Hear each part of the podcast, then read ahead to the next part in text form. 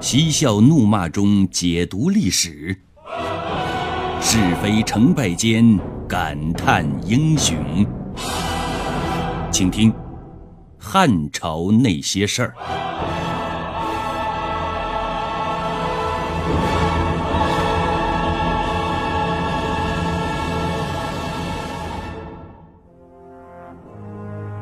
汉景帝驾崩，汉武帝继位。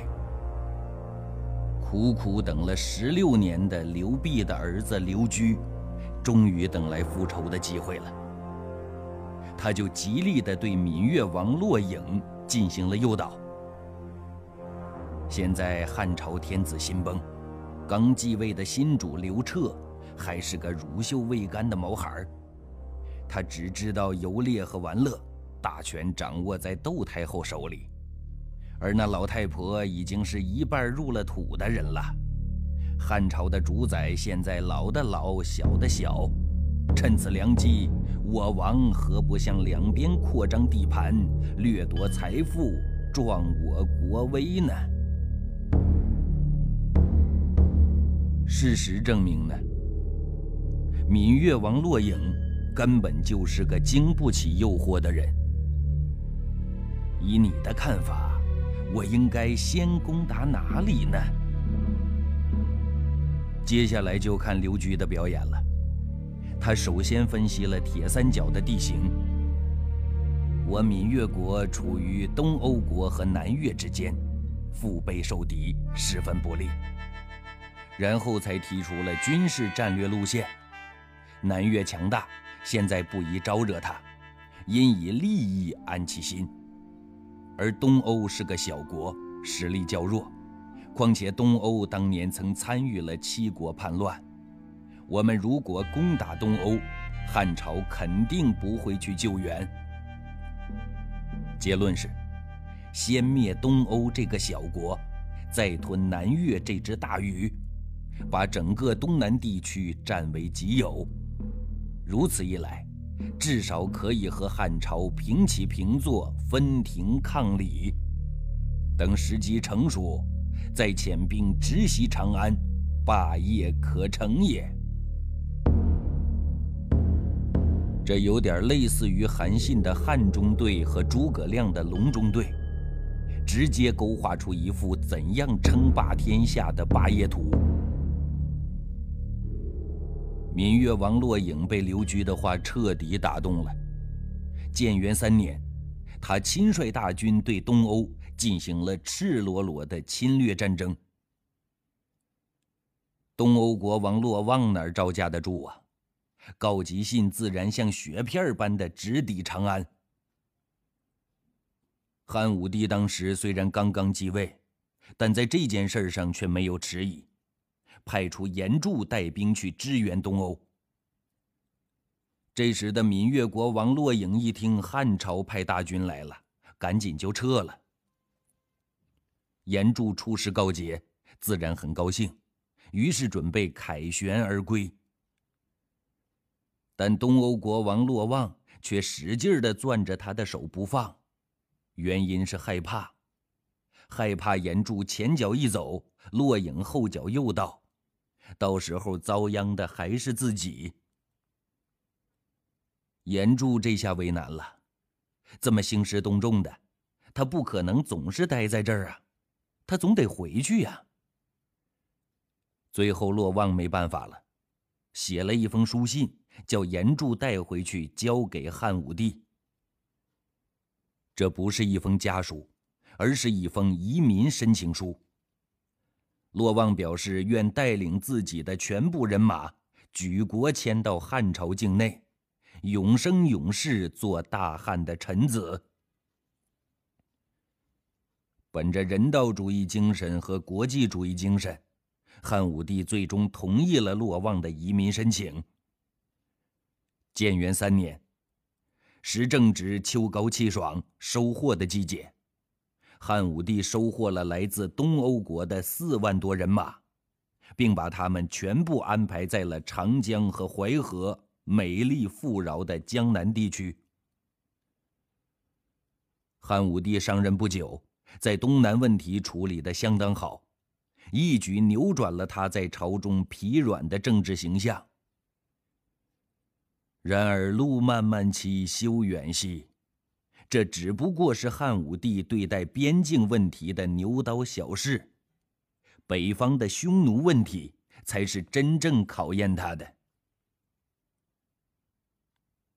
匈奴王朝自从头曼单于统一了各部落之后，历经冒顿单于、老上单于，到君臣单于时，已经是四世王朝了。和汉朝到汉武帝时的五世王朝相比，成长史极为相近，真可以说是相辅相成、携手共进。既然说到携手，你不说君臣单于，还差点忘了。汉朝的新继位者汉武帝还没跟他携过手呢。建元五年，君臣单于派使者到长安求见汉武帝，要求携手。牵手意味着什么呢？那不言而喻。为此，汉武帝在牵手的问题上是左右为难。在匈奴的问题上。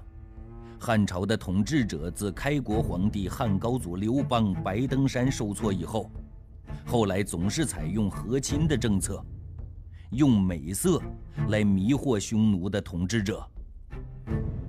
后来和亲政策一直延续下来，到汉武帝时期，汉朝已经不知道送过多少真假公主和真假翁主给过匈奴单于了。可事实证明，汉朝的这种性贿赂取得的效果并不太好。匈奴单于简单的快乐和刺激过后，又起贪心，不是再向汉朝索要美女，就是对汉朝边境进行搜刮。总之呢，边境的问题一直是汉朝统治者的头疼问题。汉武帝是一个很想有作为的人，他想给贪得无厌的匈奴人一点颜色看看。但这关系国家政治安稳的重大问题，他此时刚刚全面接管政权，又不好擅作主张，于是召集朝中大臣，来了个听证会。会议开始以后，气氛非常火爆。主和派和主战派成了鲜明的对比。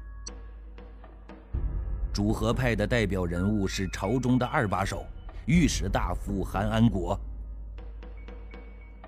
主战派这边由王辉领衔，两派随后实行了激烈的辩论比赛。主战派王辉的观点和汉武帝的想法不谋而合。和亲政策并不能彻底解决匈奴问题，为了化长痛为短痛，对匈奴进行严厉的反击才是上策。主和派的韩安国观点更加鲜明，他分为三点：第一，匈奴人在千里沙漠当中作战，正是他们的强项；第二，匈奴人的骑兵威力很大，而且移动速度很快。第三，匈奴人懂得游击战术，打得赢就打，打不赢就跑。总之一句话，汉军劳师千里去求战，打赢了也看不见什么战果，而一旦打输了，就会连短裤也输掉。都说没有调查就没有发言权。韩安国当年曾在北地任过都尉。所以，对匈奴的情况还是很了解和熟悉的。他的观点一抛出来，朝中许多大臣都表示支持和同意，就连主战派当中也有人称倒戈之势。按照少数服从多数的原则，汉武帝虽然心有戚戚然，但最终还是妥协了，把一位民间美女扮成公主。嫁给君臣单于。主和派和主战派第一次交锋，最终以主和派的胜利告终。但主战派却像革命的种子一样，虽然还是星星之火，但成燎原之势已经是历史发展的必然趋势。果不其然，君臣单于得到了公主，没过几天安稳日子，又犯了老毛病了，对汉朝的边疆进行了大掠夺。也正是因为这样，汉武帝对匈奴动武、拔掉这根刺的心越来越强烈了。元光元年，汉武帝顺应形势，召开了第二次听证会。这一次，汉武帝不再做沉默的羔羊了。会议一开始就抛出了一个结论：朕原本准备和匈奴将和亲政策进行到底。但事实证明，每次都是赔了公主又折财。朕打算对匈奴动兵，大家觉得怎么样啊？他这个暗示抛出以后，主战派代表人物王辉勇气和信心倍增，又是第一个站出来表示强烈的支持。而主和派的代表人物韩安国自然不甘落后，也站出来表示严重反对。王辉这次显然从上次失败当中汲取了教训，他用上一次的教训来陈述：不打击匈奴人，匈奴人总会永远骚扰下去。他的观点这次得到了大家的一致赞同。随后，他又提出诱敌深入计划，打击匈奴人。随后，尽管主和派代表韩安国极力陈述那些老掉牙的观点，什么高祖白登山之围前车之鉴，什么打仗劳民伤财生灵涂炭等等等等，但汉武帝这一次没再妥协，他最终同意了王辉的诱敌深入计划。其实，王辉的这个诱敌深入的计划，是一个叫邓一的人献的计。第一次辩论之后，主战派虽然最终失败了，但已经是星星之火可以燎原之势，得到了一些爱国人士的大力支持。这其中，就有雁门马邑的土豪聂一。王辉主战失败以后。聂一比王辉更急，于是主动找他献出了诱敌深入、在权间的良机妙策。王辉正是因为这个计谋，最终获得了第二次听证会的胜利。俗话说：“师傅领进门，修行在个人。”主战派通过听证会之后，接下来就看王辉和聂一的具体行动了。聂一按照王辉的部署，首先打着经商的幌子到匈奴，然后找到匈奴君臣单于，说有一件很贵重的礼物要相送。君臣自然接见了这个来路不明但是气势不凡的大老板。可是，见面以后，君臣单于大失所望，这位大老板两手空空。并没带什么贵重的礼物相送。君臣单于正要下逐客令呢，聂一说话了，一张嘴就石破天惊：“小人愿献马邑这个地方给大王。”君臣单于给惊傻了，过了好半天才回过神来，心想：“你小子是来忽悠本王的吧？”嘴里边却说。你只是一个商人，怎么送我一块这么大的地方？马邑难道被你买下来了不成？只要大王肯配合，得到马邑只是举手之劳。哦，愿闻其详。小人这些年用经商挣来的钱，收买了一些亡命之徒，现在都混杂在马邑城里。大王如果想得到马邑，只需派兵来马邑，我再和你来个里应外合，马邑便是囊中之物。事成之后，大王只需赏我们一些钱财就行了。君臣单于一听这有天上掉馅饼的事儿，对于聂一的妙计来了个一拍即合。当然，君臣单于也是有脑子的人，为了保险起见，他派了几个心腹跟着聂一回马邑，并且对聂一许下这样的承诺。